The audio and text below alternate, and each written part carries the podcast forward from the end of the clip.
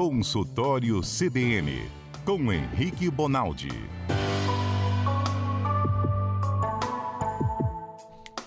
Henrique Bonaldi é médico, sempre presta um servição aqui às terças-feiras, tendo a paciência e a delicadeza de responder nossas perguntas de uma forma didática, que até eu entendo. Então, amigo, se até eu entendo, você também há de entender, né, Adalberto? Todos entendemos, todo, toda terça-feira a gente tem uma aula com o Dr. Henrique Bonaldi, aquela dúvida, Mário, que a gente sempre acha que é não vai ter resposta com o Dr. Henrique. Sempre tem uma resposta fácil e direta. Né? Que responsabilidade, hein, doutor Henrique?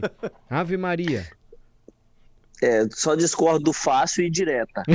mas, mas, a gente tenta dar resposta. Vocês estão bem? Graças a Deus, tudo, tudo bem. Adalberto, deu um funga-funga aqui agora no nariz, deve ser alergia. Pelo amor de Deus, já peguei Covid, não quero de novo não, viu? Deve ser alguma alergia, que o olho tá coçando também. Doutor Henrique? É, hoje, ô Mário, deixa eu só fazer um parênteses nisso que você falou, porque muita gente está me perguntando. Olha hum. só, hoje, dentro da, da, síndrome do Covid, a gente não consegue mais diferenciar pelo tipo de sintoma do cara se o cara está com Covid ou não, tá bem? Sim. O que há dois anos atrás era comum, ah, perdeu o paladar, perdeu o olfato, o cara está só com tosse, está tendo falta de ar, depois desaturou, olha como era tudo muito bem escrito.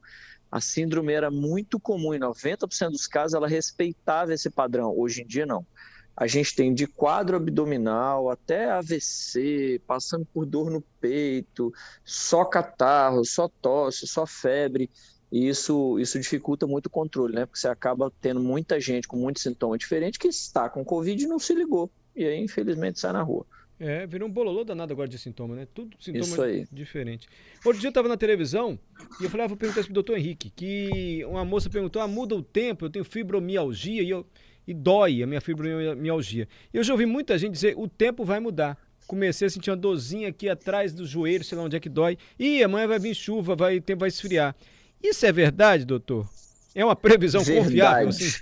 Verdade, mais, com, mais confiável do que o. Como é que chama? Que é Incaper. Que dá, Incaper. Olha só, presta atenção. Cá, o tal do reumatismo, e eu não estou falando só da fibromialgia. O que, que o povo chama de reumatismo? Reumatismo no jargão, são as doenças reumatológicas, as doenças de articulação, tendões, músculos, que são, por exemplo, aí, essa fibromialgia que você falou, a artrite reumatoide, o lúpus, o, os Jogren, que é aquela síndromezinha que o sujeito fica sem saliva, sem lubrificação do olho, ele precisa às vezes usar um colírio muito comum em mulher. Bom, enfim, dito isso, o reumatismo ele é danado nos sintomas osteoarticulares, ou seja, para quem tem dor, inchaço nas articulações, é muito comum o cara sacar que vai ter frio antes que todo mundo mesmo. Uhum. Que a uhum. articulação dele já avisa um pouco antes, o músculo dele avisa um pouco antes que o frio detona ele mais mesmo. Ele fica com um pouco mais de sintoma. E vou te falar, Mário, não tem hoje uma, uma base fisiopatológica para isso. Ou seja, o mundo não conseguiu entender com certeza por que, que o frio piora os sintomas nesses indivíduos, mas pior e é verdade. Até quem não tem o, o, reumatismo como doença reumática, e tem o reumatismo da artrose, mulher idosa, branca, é mais fácil ter artrose, às vezes faz aquelas articulações até grossonas, né? A junta dos dedos da mão, dos dedos do pé ficam grosseiras, brutonas, até esse indivíduo é capaz de falar para você assim, menino, vai, vai, tô, tá começando a ficar frio lá fora, porque eu tô começando a sentir mais, lubrifica menos, né? Olha. A quantidade de líquido sinovial, que é o líquido que tem, é o óleo da engrenagem, é o líquido que tem lá dentro da articulação, para permitir, quando você mexe a mão, Mário, você não mexe a mão fazendo. Você não faz hum. isso, né? Ela mexe sem dedo. barulho, ela mexe. É. Mas ela, ela mexe sem barulho, é, como numa engrenagem que está muito bem lubrificada. O óleo da, da articulação, da junta, é um líquido chamado líquido sinovial. E aí esse líquido sinovial, ele tende a ficar mais espesso, mais grosseiro. Aí ele drena menos, ele é menos produzido, e aí tem um pouco mais de dor. Essa é uma das teorias que defendem que o indivíduo tem um pouco mais de dor. Mas é verdade, é muito comum quem tem reumatismo acusar que o frio está tá chegando, ou então pelo menos que está frio, já que ele está com dor. Entendi. É, o senhor falou de dor na articulação, aí me lembrou outra situação. Posso descrever aqui? Uma vez eu tive uma amidalite, assim, uma inflamação de garganta. É, e eu me lembro que a, eu senti uma dor nas articulações. Eu não sei se infecção faz doer articulação, mas era uma dor horrível assim à noite, como se fosse espetando, sabe? Facadinhas assim mesmo. Isso é comum, doutor? É. Só comigo? Ah. Não, não, não, é tão comum assim, mas existe é. essa poliartralgia que eles chamam. O que é poliartralgia? Poli de muitos e artralgia, sempre que fala algia, é por causa de dor. Então, é dor em muitas articulações. Ela é muito comum quando o sujeito faz queda de estado geral, fica mais prostradão por causa de qualquer infecção. Olha. Amidalite, sinusite, gripe, covid. Quanto a dengue é muito comum fazer isso, né? Então, é aquela sensação de que passou um trator em cima da gente que a articulação fica mais dolorosa. Isso não é incomum, não. Às vezes, Mário, isso vem inclusive com inflamação. Aí a gente não chama de artralgia mais, a gente chama de artrite. Hum. Só para você ter ideia, tem micro-organismo, tem bactéria que tem predileção, adora a articulação. Então ela sai de um lugar X e vai para a articulação. É muito, muito, muito comum. Tem uma, inclusive, que causa infecção genital, vamos dizer assim, e também causa infecção é, articular. É muito comum. É, e, aí, e aí o que a gente tem que fazer é diferenciar se o cara está com só dor ou se ele está também com inflamação. Porque se ele tiver com inflamação, você já fecha ali num grupinho muito pequeno, uma quantidade muito pequena, e a gente sabe quais são dos micro-organismos, dos, dos bichos que causam essa, essa inflamação também na articulação. Facilita o nosso diagnóstico, às vezes, você saber que o cara não está só com dor. E doutor, será que a gente consegue chegar na anestesia? Que agora já chegaram um monte de perguntas aqui. Eu posso lendo mensagem dos ouvintes? Pode, vamos embora, imagina. Se o senhor não souber, a gente responde na próxima semana. Aí não tem estranho comigo, não. Eu falo é. não sei, pronto. Você é de Minas, ô Henrique? Não, eu não sou, não, mas meus pais são, Mário. Hum. Aí, aí puxa um pouco, né? Meus pais são nascidos e criados até seus 35, 40 anos em Itajubá, no sul de Minas, que ah, puxa inclusive o R, fala porta. Aí, aí eu hum. escutei, é, cresci vendo meus pais falar um pouco mais, aí eu falo um pouquinho mais, mas nada demais. Não, eu falou, nasci na PAP. Você falou trem, mas tá bom. Ó, o Rafael, sobre lubrificação e articulações. Eu quero que o doutor me fale sobre as evidências médicas acerca da aplicação de ácido hialurônico nas articulações como forma de melhorar a lubrificação. O senhor tem informação sobre isso? Pula essa semana que vem a gente responde. Rafael, é, eu tenho, mas eu acho que é um assunto muito legal, que não é um assunto tão velho assim, sabe, Mário? Isso vem, vem de tempos para cá, inclusive o tipo de molécula, o tipo das medicações estão mudando. Eu acho mais legal a gente falar sobre o que vamos fazer para as articulações que estão danosas, estão ruins, do que só falar do ácido hialurônico. Se você me permitir, Rafael, assiste terça-feira que vem que a gente, eu, eu prometo, viu, Mário? Eu trago uma revisão grande disso aí. Joia. O Guto Cowboy, essa acho que o senhor consegue responder. Eu, ultimamente, eu tô com a sensação da garganta meio tampada, tampada, tipo tivesse placa assim de secreção de cantarro. Chega a dar ânsia de vômito. Ai, tadinho do Guto. É, eu não fumo, eu tô com dificuldade de respirar, não sei o que, que apareceu isso na minha garganta. doutor, eu, eu devo ir logo ao médico ver esse troço? Deve. Guto, presta atenção. Nem, toda, nem todo quadro de infecção ele é bruto e agudo, assim, sabe assim? Então vamos, vamos contar como é que é a nossa amidalite, né? Você acorda num belo dia com uma ínguazinha aqui debaixo da mandíbula, aqui, né, na região do pescoço, aí você fala assim, rapaz, eu não tô bem, não dá seis horas, dói a garganta, não dá mais seis horas, você olha lá no, no, no espelho, tá com aquelas placas amarelas lá atrás, e não dá mais duas, três horas, começa um 38 ponto qualquer coisa de temperatura. Nem toda infecção é dessa forma, existem alguns germes, algumas bactérias e até vírus que ela é mais insidiosa e a gente não percebe, não te atrapalha no estado geral, você continua sem prostração, dormindo bem, acordado, animado, vai trabalhar, não causa dor grande, não dá febre e às vezes continua assim. E a outra possibilidade é evento alérgico, né? Quem tem muita alergia, por exemplo, quem tem asma, quem tem rinite alérgica, de vez em quando tem o nariz um pouco mais tampado. A rinite ataca, o cara fica com aquelas placas de, de secreção. É, a gente chama aquela secreção de secreção hialina, né? O que, que é aquilo? Aquela secreção transparentezinha. É a mesma secreção que você tem, só que você produz 10, 12, 15 vezes mais. E aí, às vezes, dá essa sensação na garganta mesmo. Agora, por que, não pode ficar em casa esperando esse trem passar? Porque tem outras causas dessa sensação de bolo de garganta. É, essa sensação difícil é, por exemplo, um dos sintomas que os caras que têm doença neurológica falam. Ele tem a sensação de que o bolo da, alimentar ele não desce direito, que fica ainda, a sensação que ele tem é que ele fica com um bolo na garganta. Então, tem outras doenças não infecciosas que também fazem isso, Mário. Então, é, é um negócio que vale a pena investigar É claro que assim, ó, sumiu daqui dois dias. Tá bom, respira fundo, toca a vida. Não, não deve ser nada grave. Mas se isso persistir, vai diminuindo a chance de ser infecção, de ser um agente externo, e vai passando a ser uma grande chance do seu organismo estar tá criando essa sensação do bolo. Aí precisa ser investigado. Vai de câncer a doença é, neurológica. Então, não, não é qualquer coisa, não. Perfeito. Acho que a gente já consegue entrar na anestesia, pode ser, doutor? Pode. É, eu não sei se eu conto a experiência que eu tive, que eu disse que foi uma experiência maravilhosa experimentar aquela substância, sério mesmo, uma sensação maravilhosa quando eu tomei uma anestesia. Ou se a gente já começa falando do papel do anestesista na cirurgia, que me parece tão interessante. Eu fico vendo a série. Não, vamos contar. Vamos hum. contar a sua, porque o povo precisa entender isso. A gente precisa quebrar esse tabu de não falar que as drogas anestésicas são ótimas. Elas são maravilhosas. Por isso que, que é usado na hora da cirurgia. Já deu falar é, então? E é por isso que é por isso que o povo vicia nesse trem. É isso é muito bom falar. mesmo. E ainda, é, e ainda bem que é muito bom. Você, você vai para um momento muito crítico da sua vida, que é a anestesia, é a cirurgia, que bom que ela te deixa no bem-estar, ué. E aí, eu, me falaram, eu não sei o nome da substância, mas eu fui fazer uma, uma pequena cirurgia de vasectomia mesmo. E a anestesia foi uma sensação maravilhosa. Eu me senti maravilhoso ali, uma sensação única. E, gente, eu falei, gente, esse troço vicia. Se tivesse em casa, se tivesse sem sono, cansado, uma delícia. Aí eu falei, mas isso é muito perigoso, essa substância. Foi é, isso aí que pode ter ocasionado a morte do Michael Jackson. Sério? Era isso que ele tinha em casa. Mas a gente vai ouvindo as coisas nunca sabe se é verdade, né, doutor? O senhor deve saber do que eu estou falando. Enfim, eu só posso descrever que a sensação foi muito agradável, assim, para o corpo, para a mente, antes da cirurgia. Me conta aí, o que, que, é isso?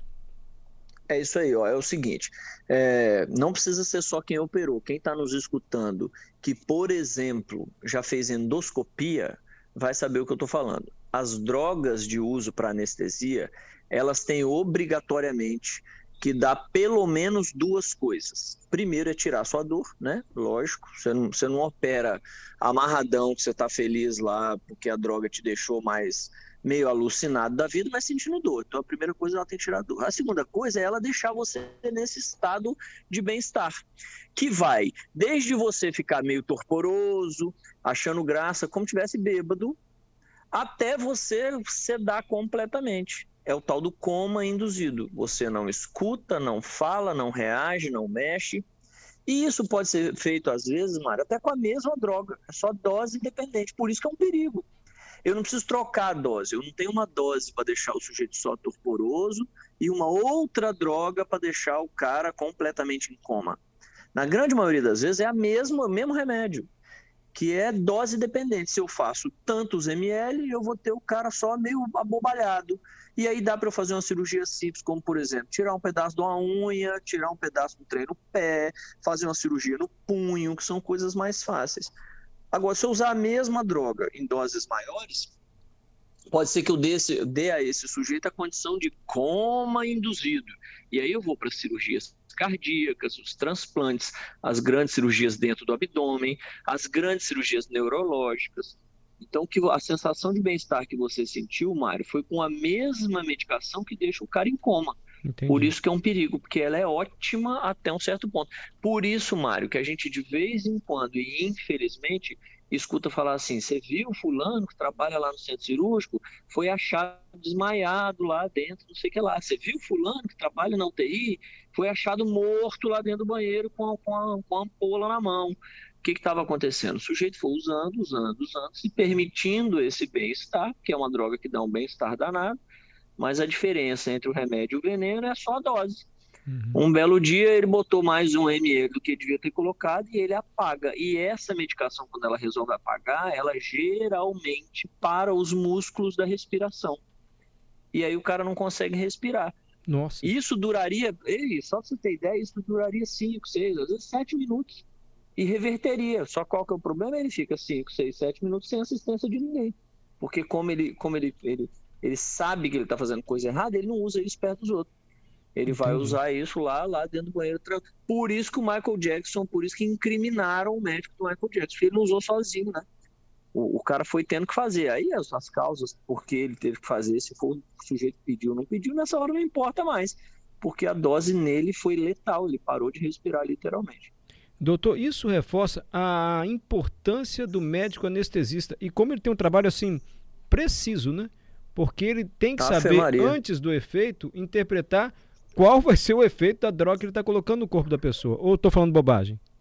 Não, tá falando, não tá falando bobagem não, Mário. Existem reações graves com essa medicação. Existe uma medicação chamada fentanil, que ela é danada para fazer duas coisas gravíssimas e muito difíceis de tirar.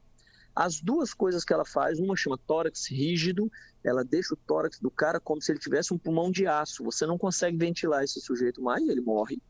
E a outra é uma bradicardia extrema, assim, o, o coração do cara passa a bater a 30, 25 para esses indivíduos que têm esse efeito. Peraí, doutor, o senhor fala, doutor, só um parênteses, o senhor fala bate a 30, 25, a gente, assim, ah, daí isso quer dizer o quê? Desculpe, doutor, eu interrompi o senhor e acabou que a ligação falhou. É que o senhor falou, olha, essa fentanil, o coração pode ficar de 20 a 30. Eu não entendi isso. Quer dizer que está batendo devagar, pouco? Isso, o coração bate normalmente, Mário, entre ah. 60 e 100 vezes em um minuto. Então ele bate ou igual a uma vez por segundo ou mais do que uma vez por segundo. Com o uso dessa medicação, em algumas circunstâncias, pode chegar até a um batimento a cada dois, um batimento a cada três segundos. E isso reverbera no coração do cara, né? Você não faz um fluxo ideal batendo tão pouco assim. Então, o anestesista ele precisa conversar para ele entender se a medicação que ele vai fazer é a medicação que ele estava pensando da forma correta, se ele precisa trocar o raciocínio dele. Mário, é esse cara que precisa saber se a condição de saúde do sujeito aguenta as medicações que ele usar. Então, por exemplo, nesse, nesses medicamentos sedativos que a gente chama, que são esses que deixam essa sensação boa e levam até o coma, você, em todos eles eu tenho uma queda de pressão. O sujeito entra com 12,8 para operar, na hora que infunde a medicação vai para 11,7. Mas e o cara que por um acaso não for para 11,7, for para 9 por 6, por exemplo, e ele for péssimo, por exemplo, do rim, péssimo do coração, isso pode fazer muito mal a ele. Então, anestesista, Mário, vamos fazer um comparativo bobo. Hoje, para você dirigir o carro, você não pode tirar a sua atenção nem para atender o telefone celular. É perigoso. O cirurgião não pode tirar a atenção dele para corrigir aquele pontual que, que ele foi corrigir. Não importa o tamanho da cirurgia, o cirurgião tem que ficar 100% olhando para a cirurgia. Quem mantém você vivo durante a cirurgia não é o cirurgião, é o anestesista. O cirurgião não dá conta de operar, arrancar uns pedaços e ficar olhando se a pressão está boa. Esquece isso, ele toca o barco. Da hora que ele abre a pele até a hora que ele fecha a pele, ele não olha para mais nada todo o procedimento é guiado pelo anestesista. É ele que garante que a sua pressão não cai, se ela caiu, o que fazer. É ele que garante que ela não sube, se ela subiu, o que fazer. Se você sangrar, o que, que ele vai fazer. Se o seu rim parar, o que, que ele vai fazer. Se você fizer um tremor qualquer, o que, você vai fazer. Se tem oxigênio, se não tem. Se o pulmão está ventilando, se não está. Tudo é por conta do anestesista. Então, esse cara... E vou te falar mais, Mário. Às vezes você, às vezes, só para você ter ideia, em cirurgia de grande porte, precisa entubar o paciente, sedar e botar um tubo na garganta, o anestesista precisa saber que tipo de garganta você tem. Existem duas classificações que ele usa para determinar se a intubação é difícil ou não. É ele que intuba também, tá... o anestesista que intuba. É ele que intuba, é ele que tira o tubo. É. Uhum. é. O cirurgião, Mário, ele entra para abrir a pele e fechar a pele. Uhum. O resto, todo, todo, todo do anestesista. Todos os controles uhum. que ligam. O paciente fica aquele tanto de monitorização, aquilo é tudo do anestesista, é ele que fica olhando. Mário, o anestesista faz, em algumas cirurgias, a cada 30 minutos, a contagem de quanto de urina que o cara fez. Só para você ter Nossa. ideia de como o cara monitoriza o sujeito. Então, é, é uma. E às vezes a gente fala assim, ah, vou ter que passar na consulta pré-anestésica. Vai bem. Vai, que é isso que salva a sua vida. Tá vendo? Porque antes de operar tem que fazer uma consulta pré com um anestesista antes da cirurgia. Todo mundo tem que fazer, né? isso. né? Uhum. É, chama pré-anestésica porque precede a anestesia, né?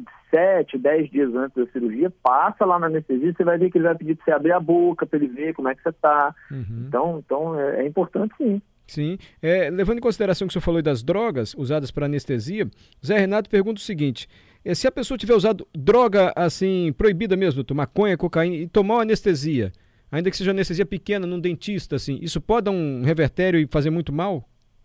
Pode dar um revertério, claro que pode. Por quê, Mário? Porque é, geralmente essas drogas ilícitas, elas têm um efeito mais adrenalizante, vamos chamar assim. Ela faz a frequência aumentar, as pressões aumentarem, o sujeito fica com o corpo todo acelerado. E as medicações anestésicas geralmente fazem o contrário. Ah, então por que, que tem problema? Porque eu não sei o quanto ele usou. Então, eu partir do Mário zerado, sem nada, eu sei que o meu ML vai causar aquilo no Mário. E no Mário que chega o usuário de droga, como é que eu faço? O ml pode não servir, eu precisar de 2, 3, 4, 5, e daqui a pouco eu peso a mão mais do que devo, porque eu estou tentando fazer ml atrás de ml, eu não estou conseguindo sedar o cara. Então a chance do desbalanço é enorme, e esse desbalanço só prejudica o sujeito. Então, é claro que piora. Então, de jeito nenhum. Aliás, não é para usar isso em hora nenhuma, né, gente? É, de fato. O Lázaro, nosso ouvinte também comenta, esse fentanil aí, doutor, que o senhor falou, ele é 100 vezes mais potente que a morfina. É verdade? Não é, doutor? Ele está perguntando. É, é, isso aí, Lázaro.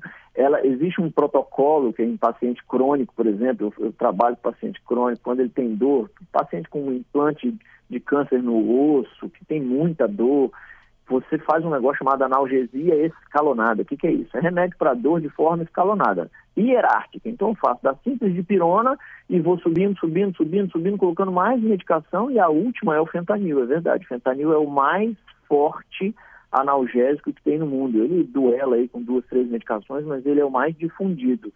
E, e é forte, forte, Mário. Só para você ter ideia, no indivíduo de 100 quilos, quando você vai entubar ele, para ele não sentir a dor do tubo, você coloca para ele 1 ml e meio, 2 ml. Só para você ter ideia da força do negócio. E aquilo dura 30, 40, 50 minutos aquele ml no corpo do cara todo.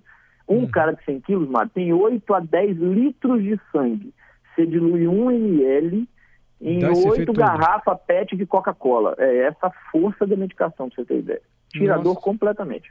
O Tiago está fazendo outro comentário, mas antes ele fala, esse remédio aí do Michael Jackson, é o Propofol, que eu falei que deu uma sensação boa, não sei se foi o mesmo que eu tomei lá, mas é, é esse nome mesmo, Propofol? É isso mesmo, Propofol, que é, que é a droga que a gente usa para fazer, por exemplo, endoscopia. Uhum. Você vê que nossos ouvintes estão ficando Os baratos, né? Tem medicamento. Os antigos chamavam de barato, né? Minha mãe chama de barato. Dá um barato danado, é isso mesmo, deixa doidão. Qual que é o problema? É que 2 ml a mais faz você parar de respirar, meu Cristo. Não precisa de 4 litros a mais. Que perigo. É, é, a dose é muito pequena. Você tem ideia, o frasco tem 15 ml. Você faz 2 ml, você faz uma endoscopia de 30 minutos sem problema nenhum. Se você der mais 2 ml, o cara para de respirar. Então é um perigo aquele trem. Doutor Henrique, obrigado, viu? 5 da tarde já. Poxa, até a próxima terça-feira. Eu queria aprender mais sobre o mecanismo da dor também. Assim, como é tá que bem. a gente passa a sentir dor? É um neurotransmissor que vai lá, dá para, enfim, como é que faz os medicamentos? O que, que o senhor acha semana que vem? Falaremos. É a segunda vez que você pede isso. Você já pediu uma vez e não falou. É, isso não é gente, surge outros assuntos. Boa. Vão aparecer nos assuntos. Tá bem. Ó, boa terça-feira, boa semana para todo mundo. Muito obrigado, viu? Minha terça termina melhor. Poxa vida, obrigado. Então vamos até botar a música da Ivete Sangaro. O senhor tá em casa? Tô. Bota as mãos pra cima agora, faz tchau, tchau com a gente, doutor, vai.